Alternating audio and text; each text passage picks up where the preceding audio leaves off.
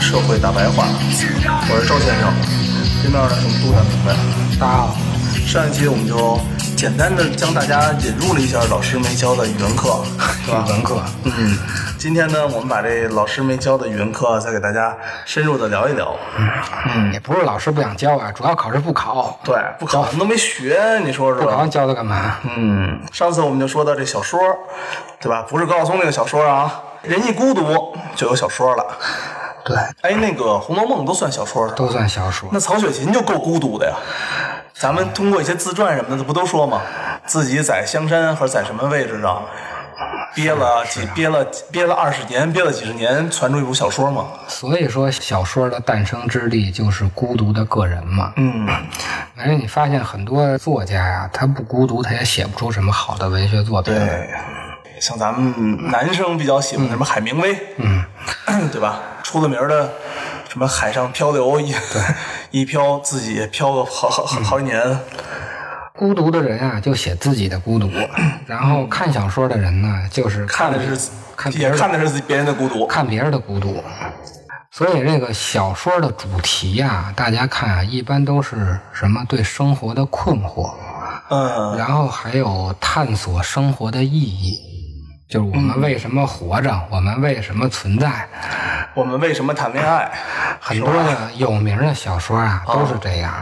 有名的小说尚且如此啊，畅销书就就别提了就别提了，更输出不了什么东西了。说实话，它就是一个娱乐的东西了。人们为什么喜欢看八卦新闻？为什么说纪录片有其局限性？用鲜血换流量的自媒体，其背后的原因是什么？欢迎收听本期《社会大白话》。为什么小说里要探索生命的意义呢？或者说是生存的意义呢？正是因为个人的出现，使每个人都有了评价自己的可能，都有了主体性。嗯，而这个自我对自身的评价，它又是没有标准可言的。所以以前那种共同体显而易见的生活的意义就没有了。原来没有个人的时候，整个这个共同体有一个特别明显的生活意义，嗯或者你也不会去考虑这个问题。对嗯对，有一个哲学家说这叫什么呢？这叫鲜艳的无家 可归。 之前我们就说过一次，这个有一次我们加班儿，我加班儿加到一点吧，十二点多了。后来我给杜德明发张照片儿，我说：“我操，你看我们这大家伙儿热气腾腾的吃饭呢。啊”杜德明说：“都是首都孤儿，都没家，没家的孩子，没家的孩子一个一个的。什么叫鲜艳的无家可归呢？比如说是基督教吧，这个上帝的概念就是鲜艳的概念。”嗯，现代人呀、自己成为自我的主宰以后，说白了你就没有鲜艳的这种东西了，嗯不再信上帝了，嗯或者像咱们儒家说的，你不再信那种创造性本身了，那就没有鲜艳可言了。是这样的。鲜艳就是先于经验的存在，嗯这个东西怎么理解呢？咱们看科幻片儿可能好理解，所有的科幻片儿都是经验。大家不要以为我们设想出一个未来，那它就是先于经验的。嗯所有科幻片儿呈现在大家眼前的全是经验。哦比如说外星人，嗯他是一个大脑袋小身子，或者是。像那个铁血战士，他是一个那种柿饼脸的，然后全是牙，这些东西都是你用经验，然后重新拼凑出来的。哦，你不可能不是纯幻想的是吧？怎么能幻想一个你不知道的东西呢？哦，像是。所有的怪兽，所有对未来的东西，还有科幻片一个特别大的特点就是，科幻片虽然所有的场景都是未来的，但是它所有的社会的结构都是现代的社会结构，所以所有的科幻片都不能称为真正的未来，都是现在的延伸。所以鲜艳的东西是不可能说的，就是你没法表述这个东西。所以我们看，上帝是没有画像的，包括只有上帝的儿子耶稣。包括伊斯兰教的安拉真主，也是没有画像的，没有，真是没有。因为你不可能用经验的东西去代表它，我们只能用这种概念啊说，而且说可也说不尽，我们没法把这个东西说的特别透彻，因为语言也是经验的。你怎么用一个经验的东西去描述一个超越于经验超的越东经西验？的，所以现代人自我可以评价自我的时候，有了这种主体性以后，就失去了鲜艳。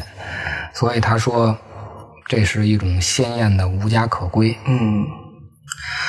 所以小说的本质呢，就是供人娱乐的。小说本身其实毫无意义，它不像古典文学那样的，它是有一个共同的人类共的同经验智慧的，对、嗯那种大智慧啊。举几个例子啊，因为我最近已经不看小说了，我就好多年不看小说了。还是上高中大学的对，时候，还是上高中、大学的。后来我就一直看这种社会和哲学的东西啊，就不看小说。举几个我知道的例子啊，卡夫卡、嗯加缪，嗯像让·保尔·萨特，让·保尔·萨特主要是戏剧这方面的，啊托斯托耶夫斯基，还有乔伊斯写那个《尤利西斯》的，哦，这种人，如果大家看过这些文学作品的话，大家都会发现，他其实都是在描写人的孤独，而且他一直在探索生活的意义。尤其像卡夫卡、像加缪这样的啊，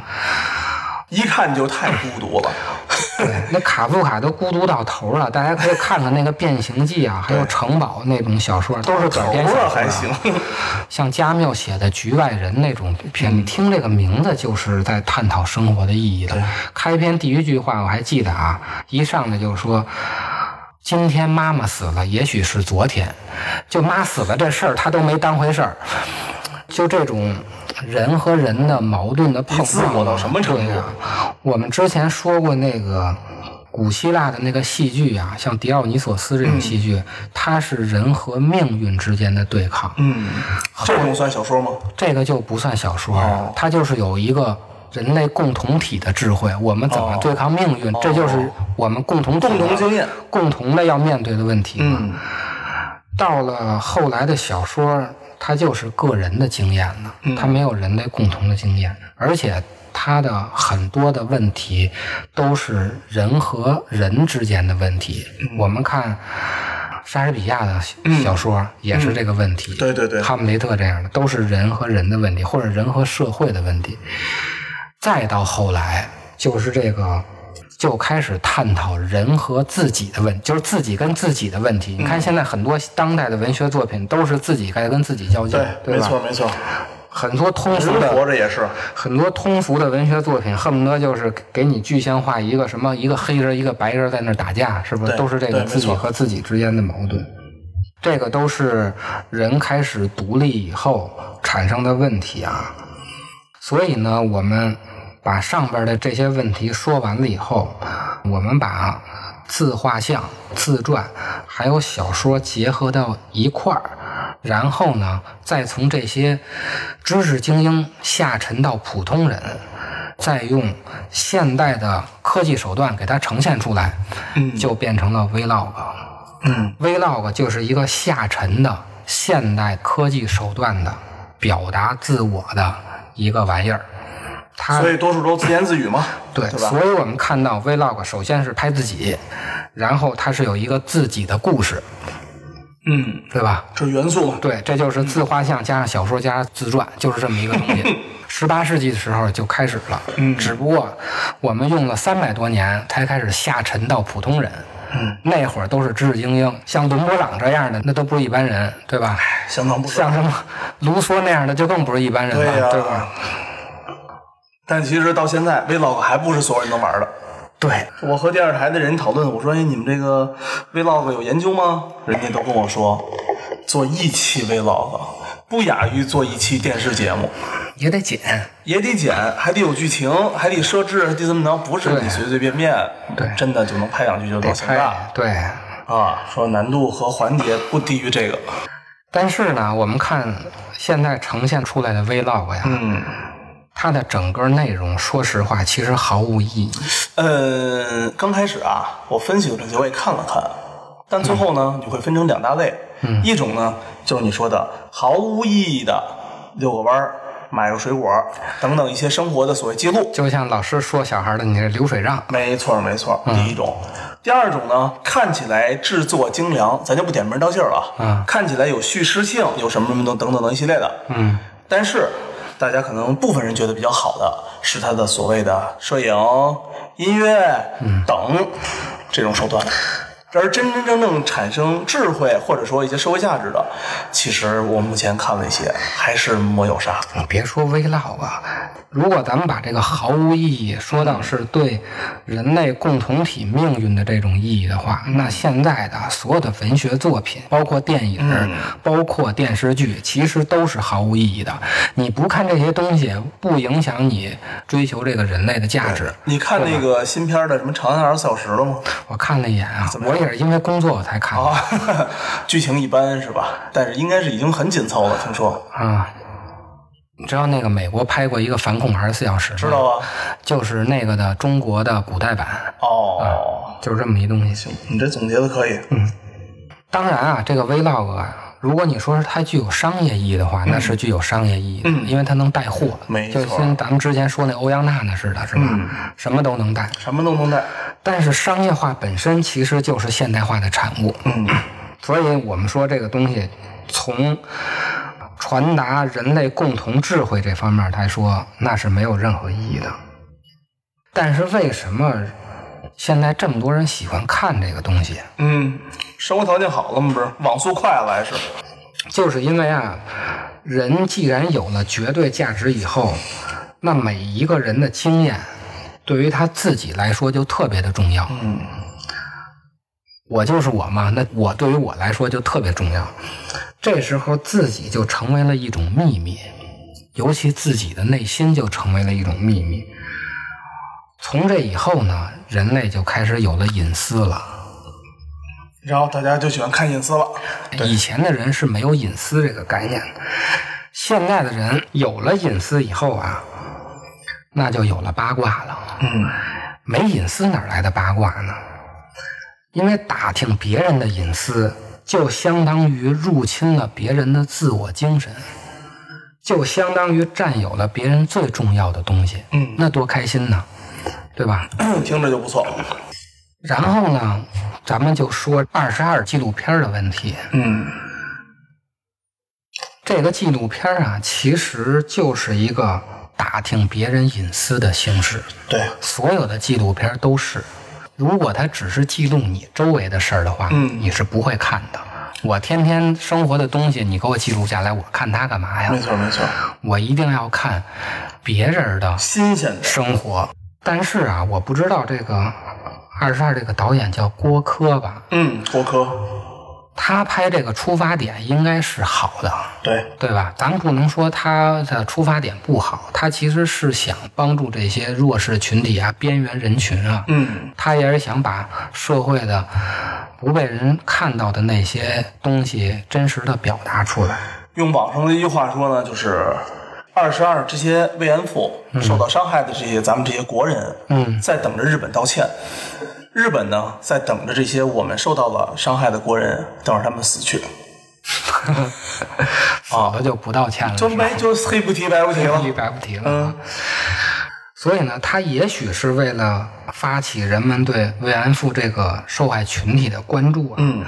但是这个片子最终火了，是一点七亿哈，一点七亿，一点七亿的票房，它火的原因呢，恰恰是人们窥探别人隐私、入侵别人个体价值那种快感造成的。哦，你没有这种八卦的感觉，这种需求，嗯，你怎么能去看这个纪录片呢？爱国吧，爱国的形式有很多种啊，你可以保卫祖国嘛，保卫边疆嘛，那不是实实在在的爱国吗？我看一个纪录片儿，知道了这个慰安妇后来的生活，这有啥爱国的呀？韩国也拍过这个这么一个片儿，嗯类似这样的。嗯然后呢，嗯，他那个片儿比较商业化啊，嗯但是不管是否商业化，其实我觉得，嗯，对于我个人来说吧，我觉得感受还挺好的。嗯，就是一个什么简简单的，韩国那个妇女也受到了很大的伤害，嗯，然后她去美国，她想申诉，嗯，但是肯定申诉无果呀，对吧？嗯，然后她去美国，嗯，又跟一个就是当服务员啊或者当什么的，跟小年轻一边学英语，最后去起诉，她把慰安妇这个事儿向全球、全世界去公布了，所以这个都是一个话题性的有点儿，故事，就是一个个人啊的是个故事，故事对吧？对其实他对你的生活来说没有任何的指导性意见。嗯我们看完这个片儿，说白了就是当一个八卦的东西去看的，对对对，因为它不会影响所有人，也就不会影响你自己的生活。嗯嗯，所以这个片儿虽然卖了一点七亿的票房，但是其实它背后能卖出去这么多的原因，其实并不是一个我们希望的原因。这个不是它造成的，这嗯个也不是观看这些人造成的，这个是整个。现代性造成的，嗯现代性导致了人类个体的独立，个体成为自我的主宰。正是因为这种问题，造成了每个人之间的精神有边界，然后每个人之间的精神有边界以大家后不，就想跨界吗？对，才想看别人的那个精神里边是什么。是，这是所有人都会出现的问题啊，不是说我们在说这个片儿不好，嗯，我们只是在分析这个片儿它为什么后来会出现要钱这个事儿。所以呢，这个片儿拍完了以后，对于慰安妇这个群体来说，它其实没有本质上的任何的帮助。嗯，给他点钱，这个也就是我们说的小说，其实它不讲故事，嗯它没有带来整个人类那种共同的智慧的输出，所以这个纪录片儿也没有解决真实的问题，嗯，它只是记录了他们的生活状态。对，就算你把所有的票房都捐出来，也只是让他生活的好一点儿。所以呢，就出现了这些家属不停要钱的问题啊。首先，就是因为纪录片本身并没有起到改善社会结构的这些功能，建立个什么什么协会啊什么的，嗯，但是他后来好像建立了个什么什么基金，嗯是每一吧年对每一年定期给这些发个多少多少钱什么之类的，那它也只是一个 NGO，它只是一个补充嘛。他可能连 NGO 都算不上 NGO 都已经嗯算出不槽上不了 了，是吧？第二个呢，就是这个嗯纪录片本身，它记录的时候具有片面性的。对我们都知道有一啊，定肯定有一定夸大性吧？纪实类的影视作品，它也是影视作品，对吧？对，还是要有艺术性的，所以它里头啊，不可能展现这个社会的全貌。嗯，就这个二十二这个片子来说呀，它只反映了慰安妇个人的生活状态，它只是在把这件事儿啊，其中的社会的一角给你反映出来了。嗯但是当这个社会反扑你的时候，嗯，它就不仅仅是你反映那个一角去反扑你了，就是全社会对，的它是整个这个社会结构在反扑你，最后就出现了我们现在看到的这些结果。对所有的人都在管这个导演要钱，甭管是这个片儿里出现的还是没出现的。所以这片儿的结果呀、就是导致了都市的人把这个纪录片儿当成了一个窥探别人隐私的工具，然后成了一部都市人消费苦难生活的一个商品。你发现了吗？每一次这种的片儿啊，都是消费苦难，包括咱们之前批判的小猪佩奇那个片儿，对，也是在消费消苦费这难。种苦难。然后呢，还有之前那个冈仁波齐，刘洋还叫张扬，张张扬啊，对啊，咱的张扬导演对对对，张扬导演还是导演能力还是非常不错的啊。就艺术性来说啊，都是可以完美的包括小猪佩奇，包括二十二，包括这个什么波切，这嗯人波切什么玩意儿的，艺术性都是好的啊。小猪佩奇现在导演现在叫网红导演，网原来红拍原来导演费几万块钱，嗯现在大几十万。啊，那行了，行了，行可了以了，就是大家对消费人家，然后取得成功了。起飞了，这就算对，所以为什么消费苦难的片子屡见不鲜啊？嗯，啊对吧？确实消费完了之后，大家容易去买单，而且实际消费人呢也容易从中确实获利。因为你就是要入侵别人的精神领域，对吧？最好啊，就是我看看你那个孤独是啥样的，我看你是过你着比怎么倒霉的生活是，不是嗯对比我吧？哎还孤独？啊，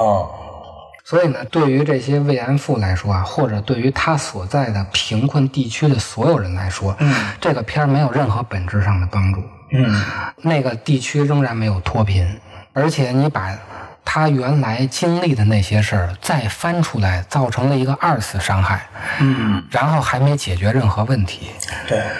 当然，我们不能说这个导演的出发点是不好的，他肯定都是好心，他也其实不是办了坏事儿，因为其实没有人办坏事儿，我们只能说走入现代性本身就是不好的。嗯，说完这二十二的呀，再把咱们之前说的这个东西套到这个杭州女孩失踪案上，九岁的女孩儿啊，小姑娘，嗯，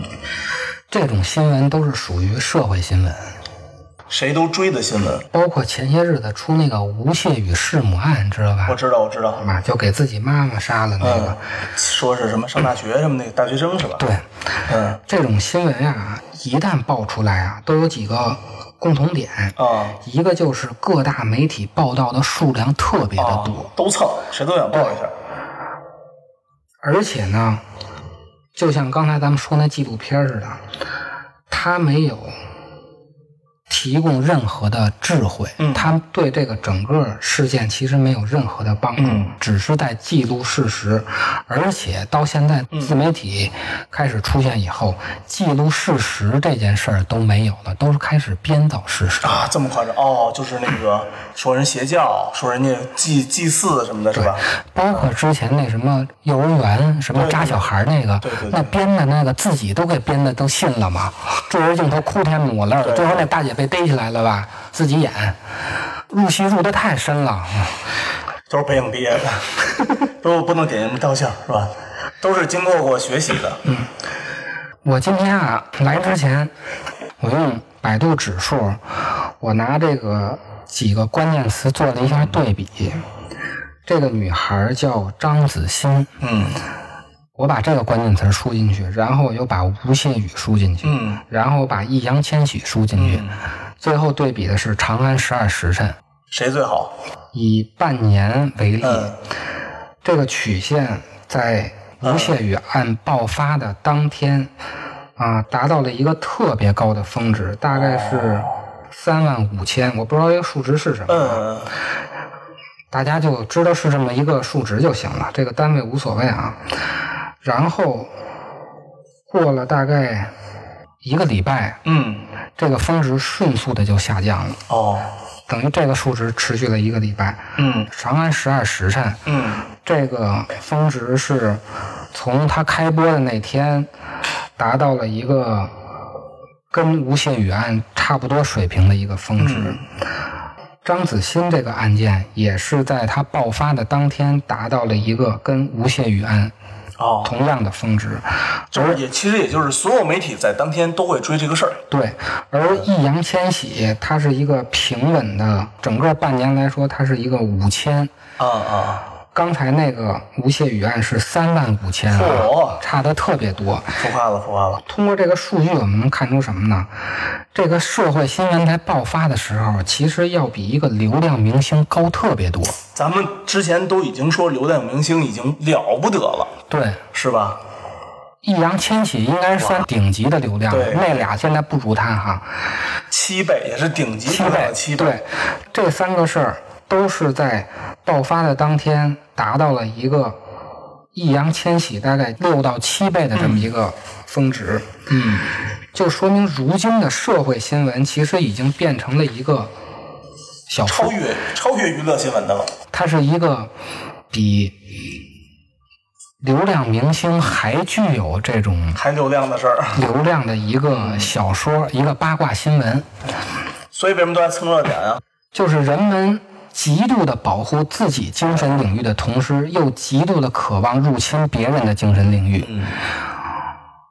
咱们就拿吴谢宇这案子来说啊，爆发的时候，当时我看新闻都快给人家祖坟刨出来了，有分析教育的，有分析原生家庭的，有分析人学校怎么着的，老师怎么怎么着的，他妈又怎么怎么着了，然后又分析教育的社会不平等。他们怎么知道人家这么多事儿呢？哎呦，嫌人多是吗？哎呦，心理学的、社会学的、经济学的、哦教育搞教学的的，什么专家都出来了啊，个个从的这个人身上啊，我才听说过“原生家庭”这四个字儿， 真的。嗯，但是我到现在也没明白什么叫原生家庭。然后咱们再看小女孩走失案这个事儿啊，嗯这两天就像你说的那个邪教，那小姑娘聊这事儿聊的啊，唾沫星子横飞，可高兴了。嚯我一点没看出她对这个事儿来说呀，她有什么真正的痛苦或者解决问题。嗯我看到的其实就是在消费苦难。跟聊星座差不多，哎哎，对对对，是吧？给人家抖音号都给扒出来了啊给！谁呀、啊？就这俩自杀的人哎呦，通过人家对抖音那视频的关注来分析他们的作案动机，哦，一个个啊都是他妈的柯南。嗯，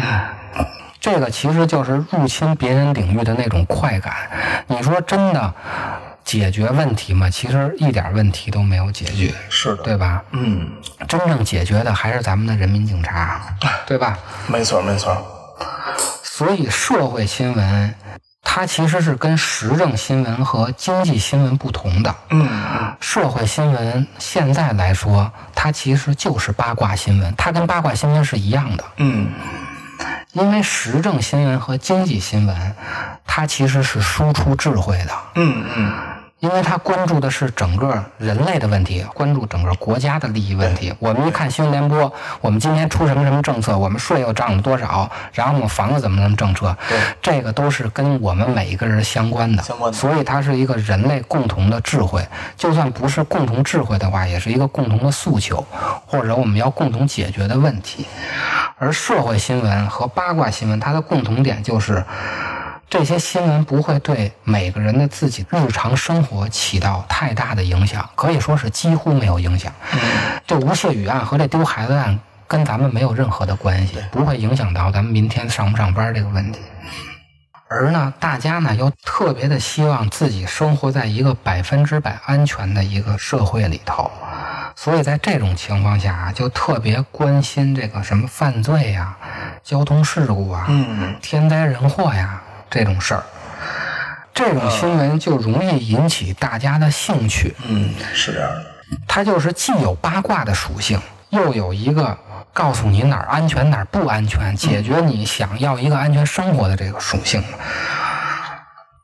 所以这个社会新闻啊，现在来说呀，它就是一个比八卦新闻还容易成为爆款的这么一个东西了。嗯，我记得啊，呃，小的时候我们家老看一什么电视台呀、七日我知道那个圆圆主持的啊，那圆圆主七日就是谁们家犯点这事儿，人家犯点那事儿，还有什么呢？